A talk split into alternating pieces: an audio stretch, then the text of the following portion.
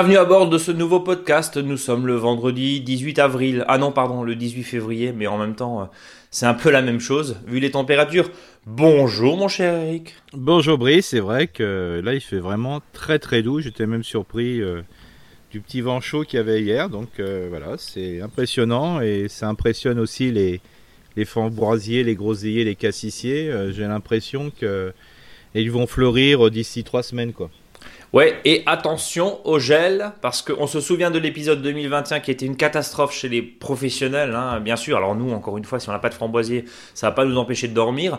Mais euh, les arboriculteurs, les viticulteurs, tous les professionnels ont été touchés de près ou de loin par une très grande majorité, pardon, ont été euh, touchés par euh, des gros épisodes de gel, parce que forcément là, la nature c'est génial. Alors bon, c'est, non, c'est pas génial parce qu'un 18 février c'est pas sain d'avoir euh, presque 18 degrés, 20 degrés hein, dans certaines contrées, voire même plus, euh, Eric, hein, dans, le sud de la France.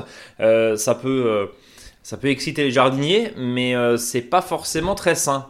On est d'accord. Tout à fait, tout à fait, tout à fait. Ça, c'est vraiment très, très compliqué parce que le, souci, c'est que les, les, bourgeons sont tellement gros là en ce moment qu'on est vraiment dans une situation qu'on ne reviendra jamais en arrière, quoi. Donc voilà, tant que c'est pas en fleurs, c'est pas grave. Euh, voilà, mais euh, par contre, euh, si on travaille dedans, tout ce qui est taille ou replantation, fait que c'est les bourgeons, le stade est presque le, le, plus, je dirais, le plus précieux. Hein. donc, s'il suffit qu'on mette la main dedans, ben, on peut tout ébourgeonner, par exemple les framboisiers ou les groseilliers. Donc, attention. Donc attention, évidemment, prudence, et puis on, discutera. Euh, alors, comment dire Si effectivement ça commence à bourgeonner, euh, selon là où vous, êtes, euh, dans le sud de la France principalement, hein, on, l'a dit, mais nous qui sommes en Alsace, on se rend compte que ça bouge quand même pas mal. Quelles sont les, allez, les méthodes et quelle est la pratique à, faire euh, Est-ce que en cas de coup de gel un peu tardif, c'est-à-dire courant du mois de mars, voire, voire avril, euh, qu'est-ce qu'on peut faire? On va pas allumer des chaufferettes sous, euh, sous le cerisier, Eric? Ah non, non, mais de toute façon, tant que c'est pas en fleurs, il n'y a pas de souci. Hein. Tant que c'est pas en fleurs, et si c'est en fleurs? Ah bah, là, c'est comme, ça. Là, on peut rien faire d'autre. Ça, ça c'est le, le, gros souci parce que le, Là, à partir d'un moins 1, euh, voilà, pendant au moins deux heures, euh, les fleurs, c'est terminé. Oui, ça grille. Et puis, paradoxalement, ce qu'on pense, en fait, c'est souvent au petit matin que les températures sont les plus froides, les plus fraîches, les plus froides. Et mhm. c'est vraiment vers 5-6 heures du matin que ça casse. Et, on a vu hein, toutes ces chaufferettes qui avaient été, tous les systèmes qui, a été mhm. mis en place par les, qui ont été mis en place pardon, par les professionnels, qui permettent. Euh, plus ou moins de sauver le, les, les, récoltes parce qu'on peut comprendre bien sûr les enjeux financiers. Bon, Eric, on va essayer de se redonner du beau moqueur et ah oui, non, mais y a pas de souci. Hein. non, mais je veux dire de pas se réjouir, de pas se réjouir de cette situation d'un printemps très précoce. Ah non, non, faut jamais se réjouir. Hein. De toute façon, l'année dernière, on l'a bien vu. Hein. Euh, je me rappelle le 22 février, 22 degrés. Oui, c'est ça. Euh, donc voilà, on est tous les ans maintenant, on va se retrouver un peu euh, dans ces situations. J'ai l'impression d'avoir un petit coup de chaud au mois de février, alors que des fois on attendait vraiment le coup de froid. Alors vraiment, euh, et là c'est vraiment le mot d'ordre, c'est pour l'année prochaine maintenant, hein, parce que c'est trop tard. Euh, il faut pas tarder. Hein. Quand je dis qu'il faut planter, tailler, le au maximum, je dirais, si tout est fait avant le 1er janvier, bah c'est mieux. Bah vous voyez, de plus en plus, euh, ça se, ça se révèle euh, indispensable pour, pour être serein par la suite. Parce que ça veut dire aussi que maintenant les plantations, les tailles, il va falloir quand même accélérer pour terminer. C'est ça l'idée. Hein, oui, c'est ça. C'est ouais, c'est ça. Parce qu'après, euh, quand on a des, des, arbres, bien sûr, ceux qui sont en, jauge, hein, c'est-à-dire euh, ceux qui sont racines nues, on peut encore planter parce que les arbres ont pris du retard, donc il n'y a pas de souci. Mais c'est surtout les autres hein, qui sont en pot ou les arbres qu'on qu'on doit tailler et compagnie. C'est ça le, le problème, c'est qu'ils sont des, des stades très fragiles et qui sont qui auront une conséquence si on les si on les détruit si on détruit des bourgeons ou des rameaux sur la suite de la production de feuilles et surtout la production de fruits. Alors j'en profite et je rebondis, hein. je reprends la balle au bon parce que je t'ai posé une, euh, une, question euh, plus personnelle en l'occurrence juste avant le début de cet enregistrement Eric. Euh, j'ai un, une plante en pot, un arbre en pot, hein, en l'occurrence un, magnolia, mais ça peut peut-être intéresser ceux qui nous écoutent. Tu nous disais, tu, tu m'as dit, je peux pas le planter maintenant, de toute façon ça commence à être tout doucement trop tard. Tu m'as dit, bah rempote-le dans un plus gros contenant et puis tu vois ça en octobre-novembre l'année prochaine, enfin cette année quoi. Voilà c'est ça, c'est-à-dire que pour des situations particulières, hein, parce que par exemple vous avez votre jardin n'est pas encore aménagé, vous avez des travaux.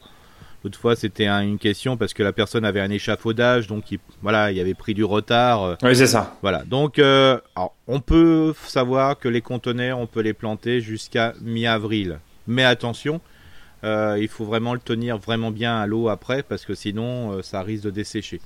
Sinon, parce qu'il y en a plein qui disent oui, on peut planter des fois beaucoup plus plus tard. Hein. Bien sûr, on peut. Tant que c'est en conteneur, on pourrait planter toute, toute l'année si on veut, quoi. Hein. Mais si on est, on est sûr qu'il y aura un gros souci et que la plantation sera compliquée, surtout ne gardez pas les plantes dans le pot d'origine. Euh, parce qu'il va se former un principe, c'est ce qu'on appelle le chignon. Hein. Le chignon, c'est les racines qui tournent autour du pot. Euh, et au bout d'un moment, ça, tourne tellement que ça forme ce qu'on appelle un chignon. Donc il existe un terme, euh, je dirais, technique horticole qui n'existe pas, je crois, dans le dictionnaire, qui s'appelle le déchignonnage. Voilà, rien à voir avec la coiffure. Voilà, c'est d'enlever le chignon quand on va planter. Et donc pour éviter le, chignon, c'est-à-dire que les chignons se forment quand les les plantes ont resté longtemps en pot. D'ailleurs, c'est un critère. Hein. Quand on enlève son pot euh, et qu'on voit que les, les, racines ont vraiment tourné, c'est que la plante était quand même un certain temps euh, dans ce conteneur. C'est pas sain, ça, c'est ça? C'est pas bon parce qu'après, quand vous allez le planter, il faut absolument le déchignonner. Donc, c'est-à-dire libérer les racines. Euh, et donc, ça, c'est pas top quand on avance en saison. Hein. Parce que là, on met les, les, racines nues. Et donc là, il faut vraiment plus tenir à l'eau, mais c'est carrément noyer la plante pendant un temps et d'ailleurs, ce que je conseille quand c'est comme ça, c'est on fait un trou, le trou voilà de la bonne dimension, hein, je rappelle, deux à trois fois le, volume euh, du conteneur. On remplit d'eau. Alors là, euh, on le remplit d'eau comme si vous remplissiez une piscine, hein, juste une barre, ouais, d'accord. Alors quand le terrain est sablonneux, c'est un peu compliqué, mais on remplit, on met la, plante dedans, puis on, on balance de la terre dedans, quoi. Euh, ça s'appelle planter en immersion, euh, parce que là, comme ça, vous êtes sûr que les racines euh, vont trouver l'humidité et la, terre fine va se mettre entre les racines, parce que le pire, c'est les, c'est l'excès d'air qu'il y a au, niveau des racines quand vous plantez. Et c'est pour ça, des fois, le, conseil, si vous ne plantez qu'à l'automne prochain, c'est je, je prends par exemple pour un pot moyen, il faut prendre une petite poubelle ou la poubelle normale qu'on connaît avec les deux ans sur les côtés et de planter comme si vous avez planté votre arbre. De toute façon, si on a un arbre qui, va être de fort volume, euh, bah souvent la, dimension du trou, bah ce qui correspond à peu près à 3 ou 4, 5 fois le, volume du, conteneur, bah vous l'aurez dans la poubelle et vous mettez un mélange de terre et de terreau de plantation. Comme ça, vous mettez votre plante dans de bonnes conditions et à l'automne, vous la replantez.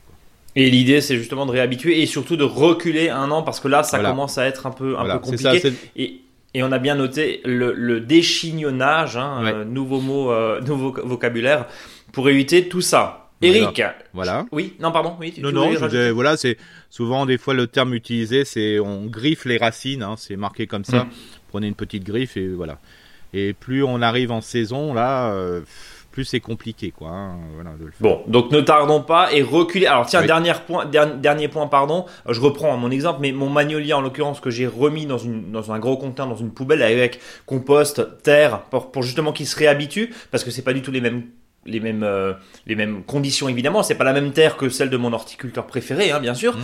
Euh, je, vais le mettre où mon arbre? Euh, Pas dans la serre, dehors. Non, non. Là, faut le mettre en situation normale, c'est-à-dire voilà. donc on laisse dehors, quoi. On laisse dehors et puis peut-être comme c'est en pot, donc c'est en conteneur, donc c'est plus beaucoup plus sensible à la sécheresse.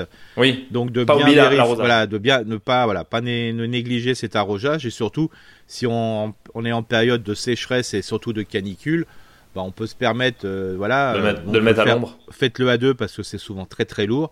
Euh, de le déplacer pour le mettre un peu plus au frais, comme ça euh, l'arbre il subit moins les, coups de chaleur. Bon, donc en tout cas, on replante dans un gros pot, on l'a bien compris. Mon cher quel est le programme du jour? Ah, Évidemment, un petit coup d'agenda, ça commence tout doucement, enfin, bah, la même chose que la semaine dernière, non? C'est exactement, parce qu'on est en ligne descendante, hein, jusqu'au 25 février, à partir du 26, on est en ascendant. Donc euh, là, ça veut dire qu'on va être à fond dans les semis et il y en aura, je peux vous le promettre. Ouais. Euh, donc euh, là, on Mais on n'en veut pas ceux qui ont ceux qui ont planté aubergines et poivrons là ces derniers jours. Non, on n'en veut pas, on n'en veut pas, mais voilà. en sachant que les aubergines et les poivrons, la fin de la semaine prochaine. Donc, c'est-à-dire à partir du 26, si vous suivez par rapport au calendrier lunaire, ça sera les dernières voilà, possibilités pour les aubergines et les, parce qu'après ça commence à être trop tard. les tomates, il n'y a pas de souci jusqu'à début mars, hein, voire même mi-mars. hein. Hmm. Les poivrons, voilà, c'est un peu moins sensible que les aubergines, mais si on pouvait le faire de bonne heure, c'est quand même mieux. Euh, donc là, on est vraiment dans le sol et compagnie, hein, c'est-à-dire les plantations, la taille, euh, le bouturage, donc voilà. Et après, on va parler aussi d'une technique. Alors bien sûr que, c'est assez fou de, de, le mettre à ce moment-là, mais il faut le préparer. C'est ce qu'on appelle le faux semis. C'est-à-dire que si on veut semer euh, à partir, euh, voilà, dans les 15 jours qui vont suivre, 3 semaines, voire un mois, bah, c'est le moment de faire ce qu'on appelle la faux semis. Donc j'expliquerai ce que c'est que cette technique qui est utilisée chez les professionnels. Parce qu'il faut bien préciser que dans ce podcast, le, les techniques qui sont souvent utilisées, qu'on vous propose, ce sont des techniques, bien sûr, qu'on met euh, plutôt pour que les auditeurs et les auditrices, voilà, qui sont plutôt des jardiniers ou des jardiniers amateurs, euh, le fassent chez eux, mais c'est souvent emprunté de techniques professionnelles. Hein, voilà, hein. tout ce qu'on vous explique euh, chez les professionnels, c'est comme ça. Tu veux dire que c'est pas toi qui invente ça chaque Euh, vendredi? Non, non, et c'est pas le, Oh. le, le jardinage gnangnan, que ce que j'appelle là. Euh, non, non, c'est. Il y en a qui se reconnaîtront. Mais non, mais, La non, mais, non, mais, non, mais là, c'est, allez, coup de gueule. Là, c'est, voilà, on m'a proposé une animation hier euh, sur un stand. On me dit, oui, Eric, tu viens avec des petits godets pour planter des graines dans le pot, là. Ça, ça Ouais. gonfle. Tu, Ça, ça- tu, laisses, tu, tu laisses ça aux autres. Toi, non, mais ça, je veux dire, voilà, après que ça. qu'on fait- Non, mais là, je vais en faire des semis avec des. professionnellement avec des gens, mais ça sera pour les pieds de tomates et compagnie. Là, je suis OK, quoi. Hum. Mais planter la graine de haricot dans le, dans le godet, ça me gonfle, hein, franchement. euh. Et même pour les Il n'y a petits. aucune métaphore dans ce que tu viens de me dire, hein, bien sûr. Non, pas du tout. Pas du Ok. tout. Je suis pas Voilà. comme ça. euh, non, non. Mais le truc, c'est que euh, même pour les enfants, on peut faire des choses, euh, je dirais, euh, intelligentes. C'est-à-dire que euh, on ne plante jamais des haricots dans un pot de dans euh, je dirais dans un godet ça se plante dans un des graines de haricots ça se plante dans un jardin alors après les Ouais, enfants, en gros, arrêtez de faire un espèce de quoi de de, de, de montage de scénario, Ouais, c'est ça, ça. Arrêtez Par de faire contre- un espèce de scénario qui sert à rien parce que dans la vraie vie on fait pas ça. C'est ça. Non, voilà c'est ça par contre semer des graines de euh, de tomates d'aubergines de poivrons voire de courgettes. Ouais. euh, je dirais là Très oui c'est la, vraie vie. Ça c'est la vraie Oui, vie. ça c'est la vraie vie, on est d'accord. mais alors le ou faire un test euh, bon ça c'est compliqué pour des maternelles de tester son sol pour enfin plutôt son compost pour voir qu'il est correct c'est-à-dire ce qu'on appelle le test Du cresson, au cresson. C'est ça, là- ouais. bon alors ça pour expliquer je trouve ça pour des CM1 CM2 ça c'est pas mal mais arrêtons de planter cette graine de haricot alors même si ça pousse vite hein, dans le godet alors ça je veux dire on voit aussi bien avec une courgette hein, euh, sans, sans, Bon, sans rire ça hein. c'est dit. Ouais, c'est Voilà. vrai, c'est vrai. Voilà. bon voilà allez je me calme C'est bon, le coup de gueule est, est passé. Euh, tiens, euh, juste avant de passer, est-ce que tu avais fini l'agenda pour le coup? Euh, ouais, bah, voilà, oui. Copier-coller de la semaine dernière, donc. Ouais, en vraiment gros, du euh, copier-coller, voilà. Et vraiment, euh, pensez à l'ail, l'oignon, l'échalote. Déjà, achetez-le si, parce que là, euh, là, tout le monde est un peu foufou. Parce qu'il faut pas oublier que quand il fait chaud, euh, quand la température se réchauffe, euh, tous les jardiniers, les jardinières deviennent foufou et fofolles. Hein. Ils viennent même ils achètent de partout, donc euh, voilà, commencez à acheter ça. Commencez déjà à acheter les pommes de terre aussi pour les, les mettre en clayette pour les faire germer. Voilà, ça c'est ça c'est un intéressant. Ou ce que si vous avez des pommes de terre euh, à la cave, des petites pommes de terre qui germent beaucoup, ce que je vous propose c'est de les dégermer. Voilà, et de les garder après pour la plantation. Donc vous les dégermez et puis euh, pour les grands trucs là qui font des fois 15-20 cm et vous les mettez en conditions normales qui seront après euh, à repiquer dans le, dans le sol quoi. Donc voilà, c'est vous pouvez faire ça en ce moment, acheter et puis bien sûr si vous êtes en situation idéale, euh, c'est-à-dire un peu plus dans le sud de la France ou des endroits où c'est un petit peu plus ressuyé, euh, je vous invite à planter l'ail, l'oignon, l'échalote. Hein. N'oubliez pas l'ail, euh, pas la- pas l'ail blanche, hein, l'ail rose. Et donc euh, voilà, c'est tranquille. Donc on a bien compris effectivement que euh, on se remet tout doucement. Là, il est plutôt dans des zones chaudes, pas humides, hein, parce que bon là on a Oui. bien. Voilà, c'est quand même encore très humide. Hein, C'est ça, le c'est ça. Quand je dis le, le côté chaud, c'est pas très grave. C'est surtout le fait que le sol soit bien essuyé. Soit essuyé, ouais, on est Voilà, parce que le bulle va, dès qu'il va commencer à faire joliment, euh, voilà, les oiseaux vont vraiment bien chanter, ça va pousser comme un fou. Voilà. Et puis bien sûr, euh, sous la sous, le- sous la serre, hein, comme il fait des températures euh, exceptionnelles là, euh, va- il y a de la, il y a de la température, ça chauffe de partout. Bah là, repiquer des salades. Hein. Et il y a même pour dire, il y a même les salades euh, pour ceux qui sont un peu foufous comme moi, euh, de laisser les, les salades, euh, monter en graines et puis se ressemer partout. Il y a plein de plants de salade qui arrivent partout là. Bah repiquer. Ouais, enfin, moi j'étais chez mon horticulteur il y a deux jours, très sincèrement, parce que à cette période-là, c'est compliqué effectivement de, cultiver de la salade sous abri, de gérer un petit peu tout. pour l'instant, elles font 2 cm de haut. Hein. Elles sont dans la cuisine en train de, continuer à pousser parce que c'est vraiment piti piti piti pour l'instant. Et par contre, sous les serres, bah, elles, ont, elles ont germé tout seul, quoi. Hein. Facile. Ouais, c'est ça. Ouais, c'est ça. Bah, elle, est même plus avancée que celle que tu achètes. C'est pour ça, donc là, alors comme je vous dis, hein, des fois, quand vous avez un resemi de salade comme ça, n'enlevez pas tout. Euh, c'est-à-dire laissez vos salades. Par contre, euh, enlevez bien le surplus et ce surplus, vous allez le repiquer en ligne. Mais il faut pas oublier que euh, la salade qui a poussé toute seule, enfin suite à un semis, je veux dire spontané, hein, si on peut appeler ça comme ça, bah, celle-ci va évoluer tranquillement quand elle le souhaite et elle va pas avoir un rupture de rythme quand vous allez les, les repiquer. Hein. Donc laissez, voilà. On est d'accord qu'on peut laisser ressemer des salades sans souci, c'est compliqué à dire. Il n'y a aucun problème de croisement, de mauvais accouplement non, et que sais-je. Non, si c'est de la laitue, il n'y a pas de souci. Si c'est de la chicorée, ça c'est un petit peu différent. C'est un peu plus compliqué. Si vous avez de la chicorée sauvage autour. Bon. Euh, Eric, juste avant de passer aux questions, elles sont nombreuses en ce vendredi 18 février. Un petit coucou à tous nos auditeurs. Et tiens, je vais le faire parce que je n'avais pas promis, mais et à Jacques aussi, hein, qui est un nouvel auditeur qui nous a, parmi tant d'autres, parmi des centaines d'autres. Mais voilà, euh, merci de nous écouter. Bon, ça c'était le, le gros clin d'œil, à peine caché. On commence? T'es prêt? Je suis prêt. Bérangère qui nous dit Je me permets de vous écrire à nouveau des Landes où je suis votre podcast toutes les semaines depuis un an. J'ai recouvert mon potager carré à un espace un peu plus grand des feuilles d'arbres de mon jardin. C'est un chêne américain pendant l'hiver qui ne sont pas encore décomposés. Je souhaite semer salade et radis et planter des bulbes d'oignons selon vos derniers conseils. Est-ce que je dois mélanger les feuilles à la terre, retirer un peu de feuilles pour planter ou la totalité L'idéal aurait été de passer la tondeuse, mais impossible dans les carrés potagers. Oui, c'est compliqué. Mm. Euh, première question, euh, qu'est-ce qu'on peut dire à, Bérangère On recouvre et on découvre plutôt tout doucement son, ses carrés potagers des feuilles ou on les laisse en place? Bah à l'endroit où elle va mettre ses bulles, bah, elle fait rien. Donc elle repique comme si... Elle, dans les feuilles? Dans les feuilles, alors bien sûr, il faut pas qu'il y ait 20 cm de feuilles dessus. il faut qu'il reste à peu près un une litière, je dirais, de 4-5 cm, hein, euh, et de suivre la même situation.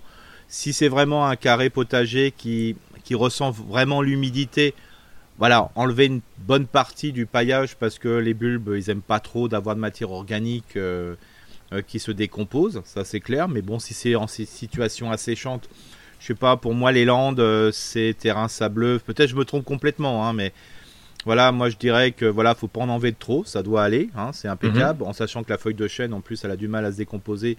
Euh, donc euh, voilà, ça, me semble pas mal.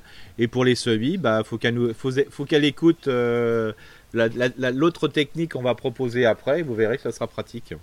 Donc en gros, on découvre. Déjà, on découvre pour réchauffer le sol quand même. Eric, hein. obligatoire. Hein, Sur les semis. Ouais. Là en ce moment, si on a des semis à faire, alors deux solutions. Soit vous vous vous libérez simplement l'espace sur 10 cm quand vous avez de la place et laissez ce soleil, cette planche, je dirais, ce sillon à nu entre guillemets pour qu'il se réchauffe, ou soit vous enlevez une bonne partie, enfin vous enlevez toutes les feuilles pour faire simple, qui seront remises après, euh, une fois que les, les semis ont relevé. quoi.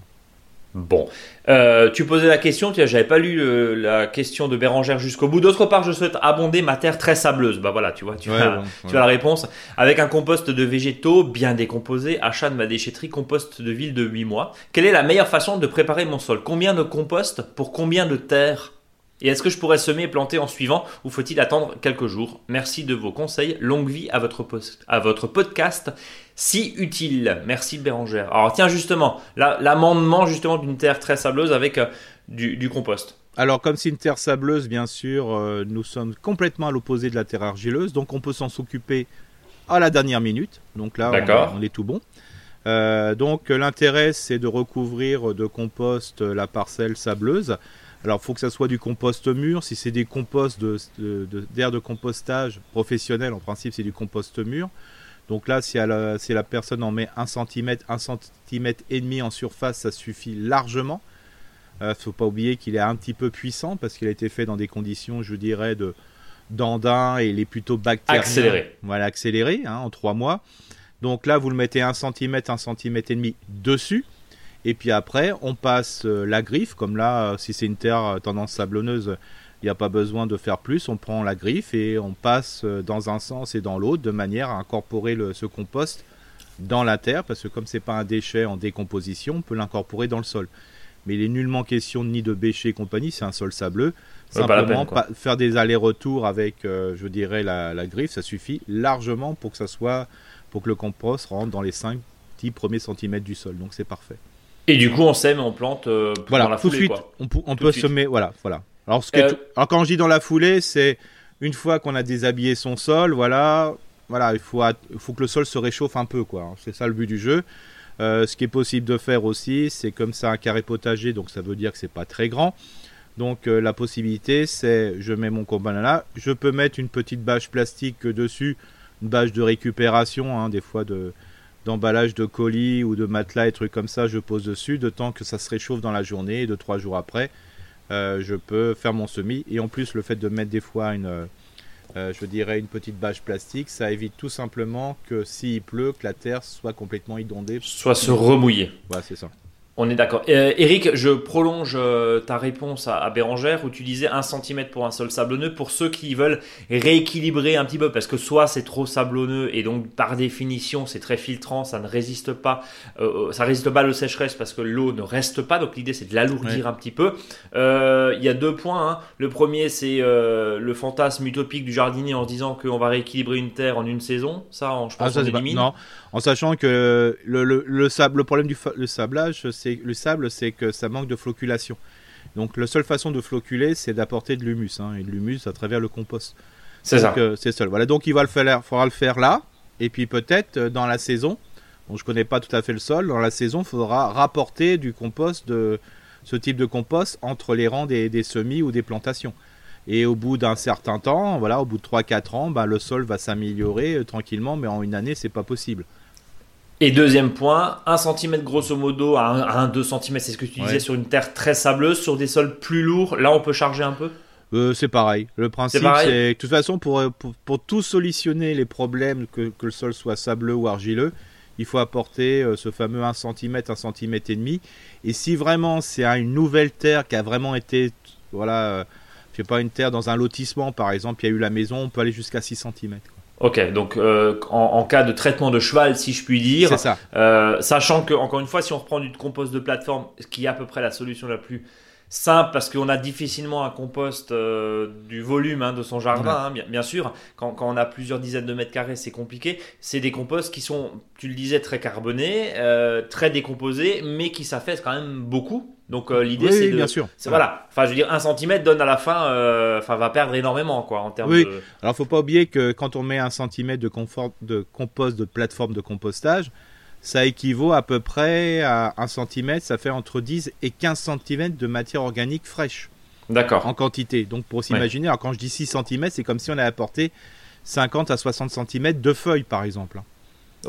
Mais il faut pas oublier que la décomposition sous forme de paillage est meilleure pour le sol que le compost qu'on va apporter parce que pendant la phase de décomposition des feuilles, il va y avoir ce qu'on appelle une activité biologique importante qui va être bien favorable pour la structuration du sol.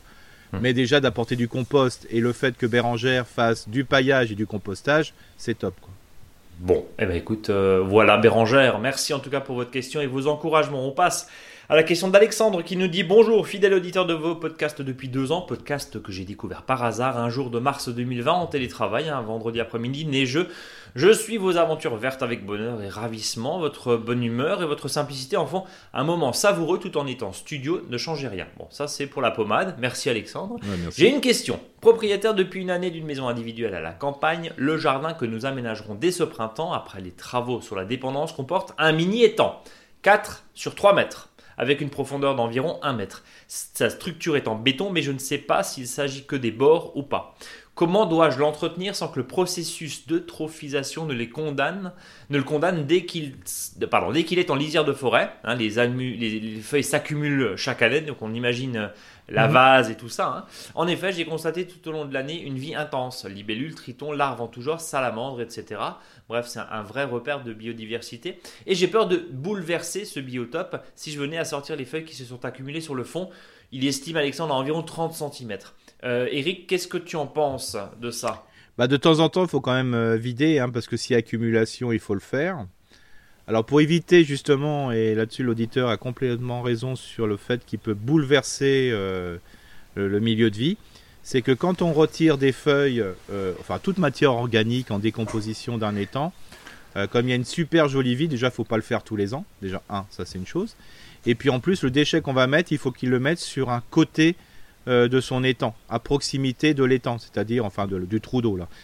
Euh, de manière que la biodiversité parte euh, de, des feuilles voilà, qui se sont accumulées, les petits vers, les trucs, tout ça, ça va partir. Et au bout d'un moment, quand ces feuilles sont vraiment bien desséchées, qu'ils fassent attention parce que des fois même il y a des bestioles qui se mettent en dessous de cette matière organique en décomposition. Mhm. Et puis voilà, il n'y aura pas de souci après. Donc attention à côté. Après, ça peut servir aussi de, garde-manger peut-être pour des prédateurs naturels. Hein. c'est ça. Ouais, voilà. Donc le but du jeu, c'est de temps en temps, bien sûr, parce que le but du jeu d'un trou, c'est qu'il se remplisse. Hein.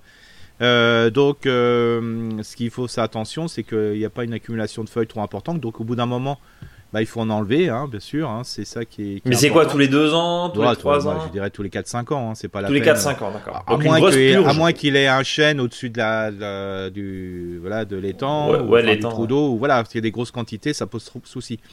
Mais sinon, voilà. Mais surtout, quand il enlève le déchet, il faut bien toujours les laisser sur les côtés euh, de manière euh, surtout euh, que bah, le moindre faune, triton et compagnie puisse se s'enlever. Et, puis après, ce déchet organique, bah, il est utilisé au potager et notamment au pied des courges et des tomates parce que c'est vraiment très, c'est très très bon. Quoi. Et puis, si, pour réduire aussi, alors c'est pas très beau, mais peut-être un système de filet ou de grille à l'automne pour éviter que ça, trop. Bah, il y en a qui le font quand c'est possible, ils mettent un, ce qu'on appelle un, filet à, cerise. Hein. Vous savez ce que vous mettez au autour des cerisiers pour éviter les oiseaux. Euh, le fait de tendre ça, bah voilà, c'est pas, voilà, ça laisse un peu, c'est pas très joli, mais au moins du, 25 octobre à fin novembre, ça vous permet de, voilà, de limiter la quantité de feuilles qui sont dedans. Même si ça tombe dans l'eau, bah après vous pêchez les feuilles et c'est bon. Surtout, voilà, surtout pas de poissons, hein, voilà. Bon, deuxième question par ailleurs, une plante en bouquet pousse sur un tiers de sa surface. On dirait un problème de maths. Il me semble que ce soit, que soit des, iris des marais. Comment mm. puis-je limiter son emprise sans tout bouleverser tout en augmentant la biodiversité végétale? Simplement en arracher une partie avec toute la délicatesse voulue pour sauver ce qui peut l'être en termes de vie aquatique. On voit que Alexandre est, très précautionneux. Hein. Euh, je suis pas sûr Alexandre que tout le monde agisse comme ça, mais, mais bravo à vous. Et planter d'autres plantes. Il pensait à des ponts, alors Pontadiara, pardon, Manta aquatica, hein, mhm. euh, ou euh, Calta, voilà, autre option. Dans l'attente de vos nouvelles et du prochain podcast de vendredi, je vous souhaite une excellente fin de semaine. Bah pour les iris, bon voilà, c'est comme son principe, c'est ce qu'on appelle des plantes de bordure, hein, mais qui peuvent aller aussi dans l'eau à cause de leur système euh, rhizomateux qui, qui, se développe. Bon ça, il n'y a pas de souci, hein. même principe. On enlève, bien sûr, il faut bien l'enlever avant la floraison parce que ça fait mal euh, ou si c'est pas trop, voilà, si c'est pas il y en a pas trop, on peut l'attendre que ça se fleurisse et après l'enlever. Ça c'est possible. Toujours même principe. Tous les déchets de plantes qu'on fait comme ça, on les pose sur les côtés. On les pose sur les côtés et puis après euh, la biodiversité s'en va. Ce déchet-là est aussi utilisé comme paillage. Bien sûr, euh, il y a possibilité d'intégrer des plantes ici et là. Mais moi, ce que je conseille toujours, si déjà il y a un joli équilibre dans l'espace qui est présent, ce qui pousse aujourd'hui bah, fait qu'il y a peut-être un équilibre qui s'est mis. Le fait peut-être d'intégrer d'autres plantes peut faire un déséquilibre. Donc voilà. Donc, moi, je dis toujours que plutôt du local, quoi. Voilà. S'il y a des plantes euh, à installer, moi je dis toujours, faut en mettre une sorte euh, euh, tous les ans ou deux sortes tous les ans et de voir comment elles réagissent dans le milieu. et souvent, c'est pas la réaction qu'elles ne poussent pas, c'est surtout le problème, c'est quand elles poussent de trop. Et de mettre des menthes aquatiques, c'est pas mal non plus. Mais attention aussi euh, à l'invasion, comme tu, comme tu le dis. Euh, Eric, on passe à la question de Hugues qui nous dit bonjour à vous deux. Tout d'abord, un grand merci à vous deux pour cette émission qui, dont la qualité ne cesse de croître dans le temps. Décidément, hein, ils, ont, ils ont cherché une palette de pommade. Euh, J'espère un jour pouvoir en lire le livre pour trouver mes réponses plus facilement. Euh, Eric, faut, faut, faut, faire un bouquin Non? Ah, Il y en a assez. Ouais, je crois non, écoutez-nous, c'est mieux. Non, c'est pas écrit. Voilà, c'est. Hein, Eric? Ouais. Ensuite, je veux vous dire, je, veux me dire bonjour à moi-même et me dire Hugo, franchis le cap, lance ton potager dès cette année, tu as, très envie, fais-toi confiance et fonce. Sur un malentendu, ça peut marcher. Tout à fait. vu, je pense, ouais, c'est ça, il, y a, il, y a, quelques jours. De toute façon, dans, le jardin, tout, dans le jardin, tout est bon. Tous les jardins, tout est bon. Et sur un malentendu, ça peut marcher, effectivement. Allez, passez ces préliminaires, voici ma question. Pendant tout l'hiver, vous avez parlé de l'importance du travail de la terre, mais lors du dernier épisode, vous m'avez dit qu'il n'était pas bon d'utiliser un rotovator, un motoculteur, hein, en quelque sorte, pour préparer le sol. J'ai un terrain très argileux jamais travaillé et enrichi de feuilles décomposées depuis des années. Cette année, je voudrais essayer d'y planter mes premières cultures, à savoir des patates, hein, des pommes de terre, des fraises, des carottes, des haricots verts, des tomates et des salades. Ma question est donc de savoir si je dois ou non retourner le sol, si je dois planter mes, sols, mes plantes pardon, dans le sol, tel quel, sans préparation, pour être et peut-être retourner pour certains, hein, les pommes de terre, les fraises, les carottes, les salades. Si oui, ok, euh, pour un bon coup de rotovator ou pas, et sinon, que dois-je faire? Bon courage et merci. À la question du rotovator, Eric. Donc, euh, Brice, tu vas m'aider là. Donc, tu vas me lister tranquillement la liste et au fur et à mesure de chaque légume, je vais répondre. Alors, les pommes, de, les pommes, de, terre. Alors là, ce qui est intéressant, les pommes de terre, ça se plante tous les 50 cm, 70 sur le, entre les rangs et tous les 30 sur le rang. Donc, euh, ce qui est possible de faire, c'est simplement euh, de remuer le sol, je dirais, voilà, euh, sympathiquement, je dirais, sur la bande tous les 50 cm ou tous les 70 cm. Donc sur la bande remuer, tu dis quoi? Du coup avec le rotovator C'est ça, le ouais, avec le rotovator, hein, à moins qu'il soit très large, mais euh, si c'est quelque chose qui fait 30-40, bah voilà, on le fait le voilà. Et puis après, comme après, de toute façon, une fois qu'on a mis les, pommes de terre, au fur et à mesure, ça sera buté une fois ou deux fois. Euh, je veux dire, il n'y a pas besoin de faire euh, les entrerangs. Ok. Les fraises. Les fraises, ça c'est pas la peine, hein, globalement. Euh, c'est une plante ce qu'on appelle vivace hein, qui va rester au moins 3-4 ans. Donc euh, l'intérêt c'est d'apporter du compost en ce moment en surface et mettre des feuilles. Et puis après tous les 30-50 cm, mais plutôt 50 cm comme ça c'est tranquille, ou 30 cm en quinconce, euh, il suffit de repiquer les fraises. On met ça un petit coup de houlette, hein, c'est-à-dire la, la, petite pelle là, et puis on creuse bien sur presque voilà, 20 cm autour. On remue bien le sol et on met le fraisier, il n'y a pas de souci. Les carottes, là j'imagine. Là, les carottes, là, s'il a envie de faire du rotovator, qu'il fasse du rotovator. Ouais, parce que le problème c'est que en plus l'argileux, on se connaît Hugues, hein, j'ai la même chose. Euh, mm. Si c'est pas bien éclaté, s'il y a de la caillasse, etc. C'est pas des, euh, c'est pas des carottes que vous avez, c'est des fourches. Hein. C'est ça. Et puis bon, que, surtout sur les variétés, euh, ne bien penser que s'il y a un semis au mois de mai, voilà, sur des carottes qu'on appelle de garde, hein, qu'on va garder. Mm. Voilà, pensez aux variétés, je dirais plutôt euh, fourragères, qui sont aujourd'hui potagères, il n'y a pas de souci, hein, comme la jaune du, du Doubs ou la blanche à col vert. Hein. Ok. Euh, plus adapté de fait à, cela. Oui, ça, c'est perforatrice de sol, c'est impeccable. Les haricots verts. Bah, les haricots verts, c'est comme les pommes de terre. Hein. Il faut savoir, par contre, là, entre les rangs, c'est 50 cm. Donc, on peut faire exactement la même chose. Et comme c'est buté une ou deux fois, et puis en plus, euh, il euh, faut savoir, comme les pommes de terre et le haricot vert, après, le, il y a une action importante sur le sol, ça va décompacter le sol. Quoi. Les tomates? Les tomates, alors là, il n'y a rien du tout à faire, hein, simplement le trou tous les 60 cm ou 80 ou 1 mètre, hein, selon la distance que souhaite planter l'auditeur. Et là, il suffit simplement de faire un trou euh, large et profond d'une bêche. Et on rajoute du compost au fond, on met sa tomate et puis on laisse pousser. Et les salades, là faut bah, gratouiller un peu. Là on gratouille un peu, hein, comme dit, euh, mais on peut, euh, comme si on plantait des choux aussi, hein, c'est-à-dire simplement tous les tous les 30 ou 50 cm en fonction euh, du choix de l'auditeur, voilà, de bien décompacter le sol et, comme ça on est on, est tranquille de, mettre une salade parce que la salade a quand même un, un pivot, donc il faut quand même que la, la salade soit plantée avec une espérance que la racine file dans le, dans le sol. Quoi. Donc, et on est d'accord qu'on n'a rien contre le rotovator, contre ah, le C'est une question aussi de surface, évidemment.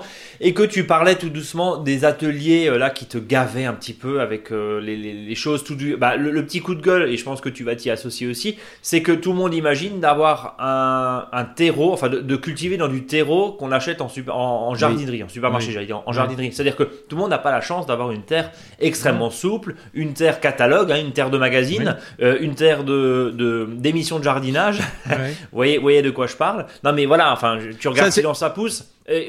enfin, Stéphane Marie, il a une terre absolument, euh, absolument géniale. Elle est souple, elle, hmm. elle, elle s'effrite bien, elle est pas, elle retient pas trop l'eau, elle est pas trop. Enfin voilà, c'est vraiment une super terre. Bah, quand tu as des terrains très argileux, c'est vraiment très compliqué de piloter ça, quoi. Oui, c'est pour ça que si on a une petite surface, moi j'ai vu ça dans une situation la semaine dernière, bah, la personne a travaillé euh, sur un carré potager bon, qui faisait 4 mètres sur 5. Hein. Oui. c'est un gros carré potager. Un gros carré potager, oui. Mais par contre, il met toute sa vitalité, toute son envie, tout son, son amour dans ce sol.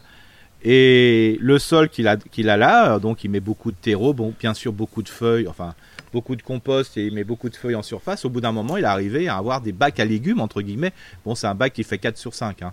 Donc c'est un joli bac, il en a 4 comme ça. Mais ça fait 20 mètres carrés, hein, 4 x 5. Ouais, c'est voilà, c'est quand même euh, conséquent. Bah, mais par contre, il, il met toute sa, son énergie là dans, ces bacs-là et il a une terre qui est exceptionnelle, quoi. Mais encore une fois, ni au bout d'un an, ah non, évidemment. Ah, pas au bout d'un an. Euh, et là, il a, ça fait cinq, au bout de 5 ans, il dit voilà, là, je suis hyper heureux, quoi. Là, on est bon. Et, ensuite, voilà.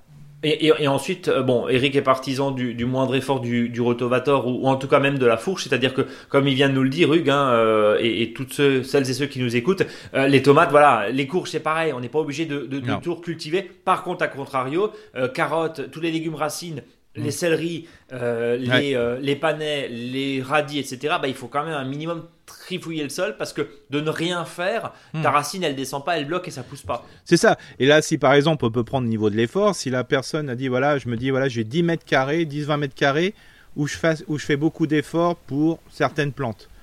Euh, bah, et j'enlève les tomates, tous les légumes fruits, je les mets ailleurs où j'ai pas d'effort à faire entre hmm. guillemets par rapport au sol. Bah, d'un seul coup, c'est plus pareil parce que d'un seul coup, son, son potager est peut-être divisé par deux ou par trois en surface d'effort et on peut se consacrer un peu d'effort sur des choses qui, en ont besoin. C'est ça. Et, et, dernier, et dernier conseil par rapport au rotovator ou au motoculteur, comme on le dit. Euh, alors, je ne sais pas si toi, tu as des prédilections euh, en termes de vitesse, euh, parce qu'on se dit toujours motoculteur va couper en 12 les vers de terre qui sont dedans. Moi, je le fais tourner tout doucement. parce que voilà, c'est-à-dire que c'est pas la peine de mettre sur vitesse 2 euh, plein gaz, parce que là, pour le coup, vous émiettez peut-être, mais alors là, pour le coup, c'est vraiment la grosse boucherie si votre sol a plein de vers de terre, ce qu'on vous souhaite évidemment, mais le faire tout doucement et de le faire tout doucement. Déjà d'une, ça diminue l'effort, on le dit hein, clairement, mhm. si déjà on est équipé, autant l'utiliser, mais encore une fois, chacun fait comme il veut, mais ça permet aussi d'éviter le gros carnage. Tu, ça. tu valides? Bah, Complètement. Et puis, comme dit, et puis au bout d'un moment, bon, ça va être dur ce que je vais dire, mais s'il y a un petit peu de carnage sur une petite, euh, sur une petite surface, c'est pas très grave non plus. Euh, je veux dire, voilà, c'est c'est comme ça. Hein, faut, ouais. si après 99% du jardin entre la haie, les autres plantes, voilà, on peut pas oui, enfin, à partir du moment, de toute façon, où l'homme intervient, l'homme casse. Donc, euh, enfin, voilà. tu tailles une haie, même si tu le fais pas en ce moment, tu, tu tailles une haie au bout d'un moment, ben, il y a moins d'endroits, il y a moins mm. de, il y a moins de cache pour les oiseaux. Euh, tu, voilà, enfin, on, s'est compris. Je tu passes un savon noir sur des roses, tu, tu, tu, tu des pucerons. c'est ça, voilà, c'est pour ça que des fois, ça m'arrive de faire des animations et d'un seul coup, ça, voilà, et les gens, ils se jettent sur le ver de terre euh, qui vient de sortir, mon pauvre petit ver de terre. Ok, je, voilà, il faut, l'animal, c'est hyper important, je ne dis pas. Mais globalement, si on faisait attention à tout, euh, nous aussi, on fait partie de notre prédation normale, je dirais, euh, d'individus. Euh, quand vous, quand vous retournez le sol et puis vous mettez bien les vers de terre, je vous assure que que l'oiseau qui est derrière, euh, il attend qu'une chose, c'est de bouffer le ver de terre. Hein. C'est exactement ce que. Ouais, euh, Donc bah, voilà, après. Exemple total. Voilà, voilà ça, c'est. Il faut faire hyper attention et je dirais, de toute façon, la plus grande chance, c'est d'avoir des vers de terre. Hein, euh. C'est ça. oui, bah tu as bien noté. et les merles et les merlettes, effectivement, qui n'attendent qu'une chose, c'est d'aller piquer le ver qui ressort. Allez, voilà. On passe à Gabriel qui nous dit Salut Eric, salut Brice. J'espère que vous allez bien. J'aurais deux questions à vous poser. Pour revenir à votre émission sur la rhubarbe, c'était il y a 15 jours, 3 semaines, je crois. Est-il indispensable de couper les fleurs pour un meilleur développement de la plante Oui. Ok. Deuxième question, je suis délimité d'un de mes voisins par un grillage rigide de 2 mètres de haut pour une longueur de 10 mètres et habillé par des lames plastiques qui servent de brise-vue. J'aimerais végétaliser ce grillage de mon côté. Auriez-vous des idées de plantes grimpantes qui pourraient faire une bonne couverture et pourquoi pas un refuge et un garde-manger pour les oiseaux et les insectes? J'avais pensé à du lierre ou de la vigne vierge, mais j'ai peur que leur poids ne soit pas conseillé pour le grillage. Merci d'avance et le bonjour des Vosges. Bah là, le problème, c'est la mitoyenneté. Hein. C'est-à-dire que globalement, si, si, le si le grillage lui appartient à la personne, il peut faire ce qu'il veut. C'est ça. Euh, sauf que bah, ce qui va pousser derrière, bah, le voisin, euh, s'il y a des lattes, c'est qu'à mon avis, il y avait une histoire de brise-vue, c'est ce qu'il voulait peut-être pas se voir. Donc le problème de mettre du, quelque chose derrière, même si le grillage lui appartient, à la personne, le, enfin l'auditeur, le problème c'est que bah, il y aura peut-être des choses qui vont dépasser et là le voisin va peut-être râler. Voilà. Si c'est pas à lui, alors là il a il met rien dessus, il n'a pas le droit. Et si c'est en mitoyenneté, il faut demander l'autorisation au voisin pour mettre quelque chose. Et au pire du pire du pire de, de, poser une sorte de palissage juste devant, ça il fait ce qu'il ah, veut. Voilà, c'est ça. Sans altérer, hein, bien sûr. C'est ce que moi j'ai ce que j'ai conseillé l'autre fois. Bah, pour vous donner, j'ai fait une animation euh, voilà de végétalisation d'un jardin nourricier euh, dans une résidence parce que les gens ils comprenaient pas qu'on n'avait pas le droit euh, de faire des trous dans le mur du, du bâtiment. Mhm. C'est interdit, c'est interdit. Bah, au début, je me suis fait tuer, mais bon, ça c'est normal. Euh, je suis arrivé avec mes piquets et du coup j'ai refait un système de palissage discret avec des piquets, des, poteaux en bois, du fil de fer. Alors, quand ils m'ont vu arriver avec les poteaux, les trucs, ils m'ont dit là, je me suis fait tout de suite dire ah, c'est moche, c'est trop grossier. Bah, une fois que c'est mis sur 15-20 mètres de long, euh, 3 fils, euh, 3-4 fils euh, de tirés et des piquets tous les 5 à 8 mètres, bah ça se voit plus. Euh, et, et, comme ça, on ne touche pas du tout le mur, on touche pas du tout le, la, la, mitoyenneté. On, est, on peut faire ça à 20 cm, euh, je dirais, du, mur. Et puis, euh, vous pouvez à ce moment-là bah, mettre des piquets. voilà, vous, vous remettez des bambous ou d'autres piquets. Vous utilisez les fils pour mettre des framboisiers. vous pouvez mettre des plantes grimpantes. Vous pouvez mettre, mettre des haricots rames si vous voulez dans le nourricier total. Vous pouvez mettre des, des ronces sans épines, euh, vous pouvez mettre des pieds de tomates, vous, on peut imaginer plein de choses, du kiwi, enfin voilà. Et puis, euh, si vous voulez euh, mettre plutôt, je conseillerais plutôt, si vous avez un grillage comme ça, de plutôt mettre des arbustes derrière que ça touche le grillage. Sauf, par contre, si le voisin est d'accord, alors là, c'est super. Là, on peut se lâcher. Vous pouvez vous lâcher, enlever le, les, je dirais la, partie qui obscurcit le grillage est faite euh, et, si le grillage est quand même un grillage qui est rigide, hein, euh, vous pouvez mettre euh, voilà du lierre de différentes couleurs, même panaché ou du lierre normal, et puis après ça se taille très très facilement. Et là vous avez une zone qui est à peu près sur 15-20 cm d'un côté et de l'autre, donc sur 30 cm vous avez un, un, mur qui est végétal, végétalisé, qui est vraiment très intéressant et que vous pouvez tailler en Suède, à souhait d'un côté ou de l'autre voire même euh, si vous avez ce type de mitoyenneté, pourquoi ne pas planter des plantes annuelles euh, type tomate cerise, qui est pour moi presque une plante qui, qui, monte dedans. Euh, ça permet aux voisins, l'un d'un côté et l'un de l'autre, de récupérer des tomates, parce qu'on ne taille surtout pas les tomates cerises, je rappelle. Il faut planter un pied de tomate cerise les, tous les 2 mètres, ça va jusqu'à, pousser jusqu'à presque 2 mètres de haut, hein, ça buissonne terriblement. On attache toutes les tiges sur le grillage, il n'y a pas de souci. Euh, et puis vous pouvez mettre des haricots rames, comme dit, du violet ou, des, ou du haricot d'Espagne, rouge et avec des fleurs rouges ou blanches. Vous pouvez mettre des fleurs, des hippomées, des compagnies. Ça vous habille tranquillement et tous les ans, vous, vous enlevez tout ça et vous avez un, grillage qui est nu et qui peut permettre de laisser passer des fois le soleil euh, pendant les saisons les plus fraîches. En gros, ce que tu conseilles, Gabriel, euh, dans, les Vosges, là, c'est d'aller de la, simple, du simple lierre, vigne vierge, à même quelque chose de totalement nourricier, annuel, voire vivace, des petits fruits. Enfin, tu, proposes vraiment, comme dit, même de palisser éventuellement avec des haricots, ce qui est absolument génial, quoi. Bah oui, voilà. Après, tout, dépend d'exposition. Hein, oui, bien, sûr. Euh, plus on va aller dans une exposition qui est plein soleil, on peut se permettre de mettre tous ces légumes fruits. Hein, euh, voilà, c'est super. On peut même palisser du poivron. Hein, on peut, voilà. Hein, euh, si vous prenez par exemple certains légumes qui sont euh, greffés, par exemple, hein, euh, bon, qui coûtent un peu plus cher, mais il y a des légumes greffés qui peuvent aller très très haut. vous palissez ça, tout le monde en profite, vous et le voisin. Mais par contre, mot d'ordre, il faut que voisin, vous et le voisin, vous soyez d'accord. Bon, voilà, ça c'est dit. Allez, on va passer. Merci en tout cas, Gabriel, pour votre réponse. On passe à la dernière question. Karine, du 92. Euh, j'ai oublié le, le Haute-Seine, je crois, hein, il me semble, 92. Euh, à vérifier. Bonjour, merci beaucoup pour votre réponse sur mon problème. Comme demandé, voici une photo de mon érable. Hein. On, on, se les, mm. euh, on se euh, on l'a sous les yeux là, sous lequel rien ne pousse. Hein. C'était Karine qui nous disait ça la semaine dernière. Voilà, j'ai un érable dans dans mon, dans mon terrain et malheureusement il n'y a rien qui pousse. J'ai de l'espoir car les graines qui tombent de la mangeoire des oiseaux poussent pendant un certain temps avant de se dessécher. J'avais mis de la menthe à un moment mais n'a pas duré, elle est devenue toute rachitique. Hmm. PS, pardon, bravo Eric pour le dicton du jour sur l'ail, moi j'ai bien ri aussi. Voilà, ça c'était le, Ça, c'était le petit clin d'œil par rapport au dicton du jour de la semaine dernière. Euh, alors, on va juste recontextualiser. Hein. Karine avait effectivement un érable, un gros érable dans sa pelouse et elle se plaignait en bas d'avoir une espèce de bande de, de, terre, de gadou tout autour qui, où il n'y a rien qui poussait. Après analyse de votre photo, Karine, Eric nous répond la chose suivante. Alors bon, c'est un érable qui est, qui est, grand mais sans plus. En plus, il a été recépé euh, au départ. Hein. C'est-à-dire qu'on voit bien qu'il est sur il, a, il a un bitron. Euh, c'est parce qu'il y a eu un petit souci à un moment. Donc, euh, il a ça un bitron Un bitron. Ouais, mais, je viens, mais je viens d'inventer le mot là. Ah d'accord. Double ah ouais, ouais, ça pourrait être un tritron. Euh, mais, euh, mais, là, un décatron, c'est pas mal. Euh, on trouve pas mal d'articles de, jardinage. donc le principe, c'est que là, le soleil, je vois, je vois que la partie est bien ensoleillée. Peut-être que donc il est face au soleil. Donc là, devant, on peut vraiment mettre différentes sauces, par, différentes plantes. Il n'y a aucun souci, sauf qu'il ne faut pas que ce soit des plantes qui soient qui aiment bien l'humidité.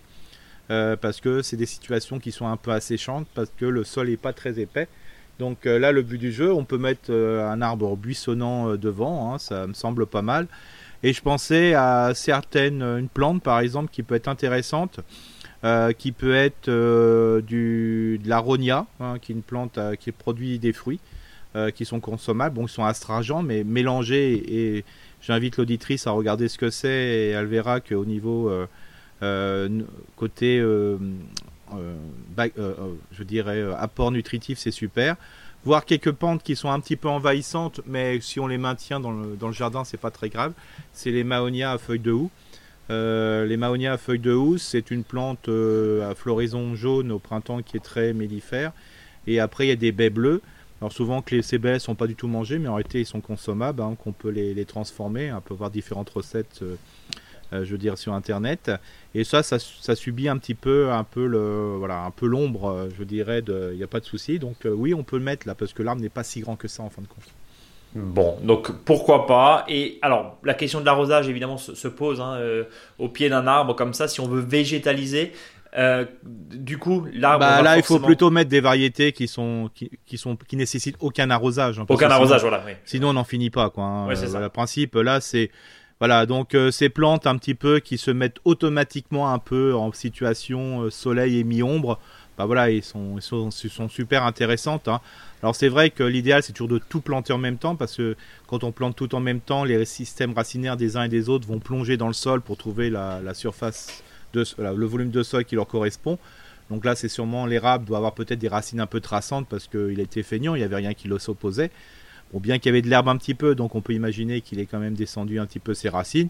Mais là, je repliquerai des, plantes, je dirais, un petit peu de sous-bois, entre guillemets, euh, dont peut faire partie euh, voilà, euh, certaines plantes. On peut même mettre, si on veut mettre des plantes qui n'ont pas forcément nourricière, mais du fusain, par exemple, hein, qui est super intéressant parce que le, le, fusain au niveau floraison et biodiversité, c'est super intéressant. Donc voilà, il y a des choses comme ça qui, peuvent se, qui pourraient se mettre au pied. Quoi. Et en continuité justement de, de, son, de sa haie mixte qu'on avait vu en photo. Voilà Karine du 92. Vous êtes très nombreux à nous écouter en Ile-de-France hein, euh, aussi et puis à nous faire remonter euh, euh, vos, vos, questions. N'hésitez pas, une seule technique, contact monjardinbio.com, c'est l'adresse mail unique hein, pour nous envoyer bien sûr vos, vos questions, euh, réactions, et puis suivez-nous sur Facebook, sur Instagram, sur les réseaux sociaux où on vous distille également de précieux conseils. Eric, on passe au dossier de la semaine. Oui, c'est le faux semis. Le faux semis. le faux semis. Alors, on en lit, on, on lit des tartines partout sur ce faux semis, une technique qui permet de préparer un semis au potager, mais c'est assez surprenant. L'idée, c'est de quoi? C'est de piéger la nature, c'est de chanter? Bah, disons que ça permet de. Bah, il faut pour faire simple, on va faire. Euh, j'ai une surface euh, qui était couverte de feuilles, je la déshabille, voilà, je la laisse dessécher, je la gratouille bien, je donne des coups de griffe dedans, voilà, je ratisse, ou même avant j'ai pu mettre du compost en je sème mes carottes et quand les carottes se lèvent, il y a plein d'autres plantes que autres que des carottes. Ça veut dire que les plantes, entre guillemets, des, plantes, euh, des, herbes indésirables, des adventices, celles que je ne voulais pas, euh, bah, lèvent en même temps que les carottes. Et donc l'idée du faux semis, c'est pourquoi ne pas faire un semis qui aurait été un, le semis spontané que la nature a, eu, euh, de laisser lever ses premières graines et après de faire son semis qu'on souhaite une fois qu'on aura enlevé ce premier semis. Donc l'objectif c'est je ratisse comme si j'allais semer, euh, j'arrose même, et puis après je laisse euh, lever les graines, mais surtout moi je n'ai rien semé.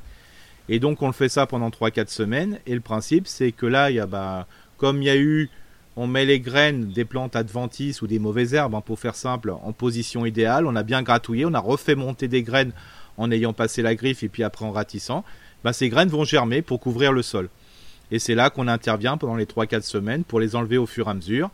Et une fois qu'on souhaite faire le semis, la place est propre. Alors bien sûr, le but du jeu, c'est pas de regratouiller en profondeur, sinon on va faire remonter des graines. remonter des graines. Donc euh, là, on a perdu. Alors c'est pour ça qu'il y en a qui le font des fois un ou deux faux semis comme chez les professionnels. Hein, ça, c'est ça, c'est une technique de, de professionnels, notamment pour ceux qui n'ont pas le droit d'utiliser d'herbicides. Hein.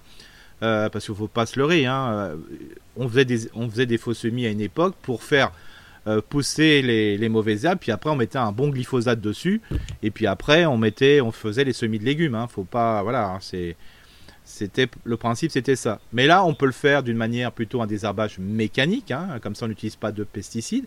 Et d'ailleurs, cette technique-là est faite chez les maraîchers bio qui n'ont pas le droit d'utiliser aussi de pesticides. Hein. donc ça, c'est le même principe. On passe après un petit coup, euh, on désherbe, surtout en situation chaude, c'est-à-dire euh, quand en plein soleil, hein, autour de, de midi ou une heure ou deux heures de l'après-midi, ça dessèche les plantes et puis après on fait son semis alors on peut donner un petit coup de, râteau avant, mais vraiment très léger, très très très superficiel. On fait son semis et comme ça on, gagne, on a de l'avance sur les plantes indésirables. Alors faut pas se leurrer, hein. il y aura des plantes indésirables qui vont pousser aussi, mais en beaucoup moins de grosses quantités euh, que, que ça aurait été fait si on avait tout semé en même temps. Et donc comme ça, euh, ça montre aussi de, de, temps en temps, c'est que bah, le fait de, des fois de, bêcher, le fait des fois de, triturer le sol euh, d'une manière trop profonde et de remonter la terre fait que les graines qui ne vais jamais germer, le fait qu'elles soient mises en hauteur, bah, elles vont germer. Et donc cette technique est vraiment très très sympa. En plus, euh, faut pas oublier qu'après une saison hivernale, euh, bah, à l'automne précédent, bah, les insectes entre guillemets nuisibles, hein, pour moi il n'y a aucun insecte nuisible, hein, c'est quand ils sont en trop grosse quantité qu'ils le sont. bah, ils ont fait des refuges, des abris, des caches euh, souvent, il y a beaucoup d'insectes euh, qui, qui, passent l'hiver sous forme d'œufs ou de, ou de nymphes, hein, comme ça. Et donc, le fait de, donner, de faire un faux semis, bah, comme vous allez triturer le sol, vous allez mettre euh, à l'air, libre, entre guillemets, les œufs. Vous allez casser les abris, vous allez mettre les œufs, et ça va permettre à nos auxiliaires, donc leurs prédateurs, les oiseaux ou autres petits mammifères, d'aller se nourrir de ces, ces insectes. Donc, en même temps, en même temps que la notion anti, je veux dire, adventice, il y a aussi une action vis-à-vis des limaces et autres d'autres plantes, euh, d'autres bestioles qui pourraient se nourrir de vos semis. Donc c'est vraiment une action qui est très intéressante. Et puis, tu parlais de, de, alors, de techniques justement de faux semis qui évitent le désherbage. Il y a, il y a des outils fantastiques qui existent hein, aussi pour ensuite euh, racler. Alors les fameux racloirs, mais les racloirs ouverts, mmh. euh, une espèce de triangle là, comme euh, comme quand on faisait du solfège. Hein. le triangle, le haut du triangle est tenu par un manche, et puis en fait c'est une raclette. L'avantage de ça, c'est que vous passez, vous coupez juste en fait la racine, la racine reste dedans. Ça, tu aimes, Eric, justement que la racine. oui, ça c'est intéressant parce que ça, c'est souvent les, la plupart des plantes adventistes qui vont pousser, ce sont des plantes annuelles. Hein. Oui. Donc le fait de couper le dessus de la plante, c'est-à-dire au niveau du collet, hein, c'est-à-dire le collet, c'est la partie euh, qui est juste au niveau du sol, entre la partie aérienne et la partie souterraine, fait ben, que les racines vont rester dans le sol. Euh, et ces racines vont être mangées par les vers de terre, hein, ceux qui vont, qui vont, de droite à gauche, ceux qui sont plutôt beige, hein, ce qu'on appelle les endogés. Et là, c'est vraiment top top. Donc voilà, c'est un plus. Et puis le, déchet que vous allez laisser dessus, vous pouvez le laisser. Hein, ils vont, comme c'est pas monté en graines, ça va dessécher, ça va faire un mini euh, compostage en surface, donc un paillage. Donc voilà, il n'y a, a, pas de souci. Et là, vous gagnez du temps. Par contre, cet article, ouais. Il faut pas le faire 3-4 jours avant le semis, quoi. Oui, voilà, oui, évidemment. Non, mais je parlais une fois que la, culture est en place. C'est un outil fantastique parce que, contrairement aux petits, alors nous on appelle ça le Ayala en Alsace, en, Alsace hein, Eric. Euh, la, la, houe, hein, c'est ça, non? Oui, c'est ça. Comment? C'est ça, hein, c'est une petite avec euh, un outil avec deux griffes d'un côté et l'autre côté c'est une. On appelle ça la serfouette. Hein. Le nom. Pardon? Le, nom, le nom, le, nom de l'intérieur, comme on dit, ça s'appelle serfouette. Pardon, la serfouette. Bah, tu vois, je suis resté bloqué. Je suis resté bloqué sur, le, la, domination alsacienne. Euh, mais effectivement, la serfouette, cet outil-là, c'est bien aussi, mais le problème, c'est qu'au bout d'un moment, ça bourre un peu et ça demande, je trouve, plus d'efforts que notre système là euh, qu'on vient de décrire. Ouais, complètement et d'ailleurs, le, on appelle ça dans le milieu professionnel des rasettes aussi, mhm. hein, mhm. Euh, ou notamment en viticulture, en arboriculture, bah, c'est le même principe, c'est-à-dire que la, lame va venir couper au niveau du collet, euh, va laisser justement toute la partie au-dessus, ce qui va en plus pailler. Mhm. Hein, on est, on, est d'accord. Et toi, tu dis rien ne vaut finalement mieux qu'un paillage avec des mauvaises herbes entre guillemets, même si on les considère plus comme mauvaises à ce stade-là. Mais, mais c'est intéressant aussi de travailler, euh, de travailler comme ça et pour ceux qui ne peuvent pas forcément pailler, bah, euh, c'est une technique pour, euh, pour pailler, j'allais dire, euh, naturel, parce que bah, la surface est trop grande ou, mhm. ou pour, pour, diverses raisons. c'est intéressant aussi de procéder comme ça. Eric il y a plein de techniques en fait finalement. Oui, c'est intéressant et puis surtout la technique du, faux semis aussi c'est super intéressant. C'est parce que même si après d'autres plantes lèvent, hein, faut pas se leurrer, hein, vous n'avez pas 100% de réussite, bah, il y aura quand même euh, les graines qui vont germer auront quand même beaucoup d'avance, donc on va facilement les repérer. Hein. C'est ça. Et une fois que ces graines auront bien germé, enfin auront bien, les plantules deviendront des plantes entre guillemets, bah il n'y a pas de souci pour remettre du paillage entre ces plantes, hein. comme ça, ça vous permettra de d'assombrir le sol et là les, plantes indésirables ne vont pas pousser. Eric, est-ce qu'on a fait le tour Oui, je crois que c'est pas mal sur le faux semis. C'est pas mal, non? C'était bah court le faux semis, mais en fin de compte, ça, ça apporte quand même pas mal de, de voilà de, de, technique. C'est une technique qui est quand même très professionnelle. Bon, donc voilà, n'hésitez pas là-dessus et on va le ramener. Hein. La technique doit être faite 3-4 semaines avant les semis. C'est ça. Deux jours avant, ça sert à rien, hein, clairement. Non, non, non. Parce que faut, pour vous rendre compte à peu près, c'est que les, les, les, les, brassicacées, donc les anciennes crucifères, hein, euh, c'est eux qui germent le plus facilement. Ils mettent, ils mettent 6 jours pour, euh, pour lever. C'est-à-dire, euh, un radis, ça met à peu près 6 jours pour germer. Et c'est vraiment les plantes, c'est vraiment une famille qui germe très rapidement. Donc vous voyez, même celle-là, il faut attendre 6 jours. Hmm. Donc euh, voilà, donc ça veut dire que les autres, euh, c'est pareil, hein, tout ce qui va être euh, la famille des apiacées et compagnie, bah faut attendre bien les 3 semaines pour que ça puisse lever quoi. Bon, voilà pour tout. Eric, on va terminer avec le faux dicton du jour. On, part, on part du faux semi au faux dicton. Hein, on, est, on, est, dans le faux ce matin. Euh, donc là, bien sûr, on va parler de faux semis, hein, c'est clair. C'est que quand les routiers utilisent des faux semis, c'est qu'ils ont la tête dans les cieux. Elle sort d'où celle-là? Euh, Mais c'est pas tout à fait de moi. Hein. Euh, ah. Non, mais c'est un peu un mélange d'une blagounette qui est que on dit pourquoi les les Catalans sont les meilleurs les meilleurs routiers du monde parce qu'on dit que la bielle de Cadix, la bielle de Cadix a les de velours. Ah, joli, bah, elle est jolie aussi. Oui, donc c'est en fait un mix avec. Ouais, voilà, c'est voilà, c'est. Mais, j'aime beaucoup. beaucoup. Ouais, donc on rappelle que c'est qu'il est dans la tête dans les cieux. Bien sûr, les cieux, c'est ça s'écrit en, un seul mot. Hein. En un seul mot, voilà. Euh, les cieux, E, 2 S, I, E, U. Voilà, c'est du langage mécanique, si je peux. C'est ça. Voilà, entre entre mm. deux roues, hein, c'est ça. Voilà, un petit peu de mécanique. on, repassera pour le podcast spécial mécanique. On va laisser ça à d'autres. Nous, on va se concentrer sur le jardin. Vous rappelez trois infos essentielles. Évidemment, le premier rendez-vous sur notre blog. Vous tapez monjardinbio.com blog hein, sur votre moteur de recherche préféré.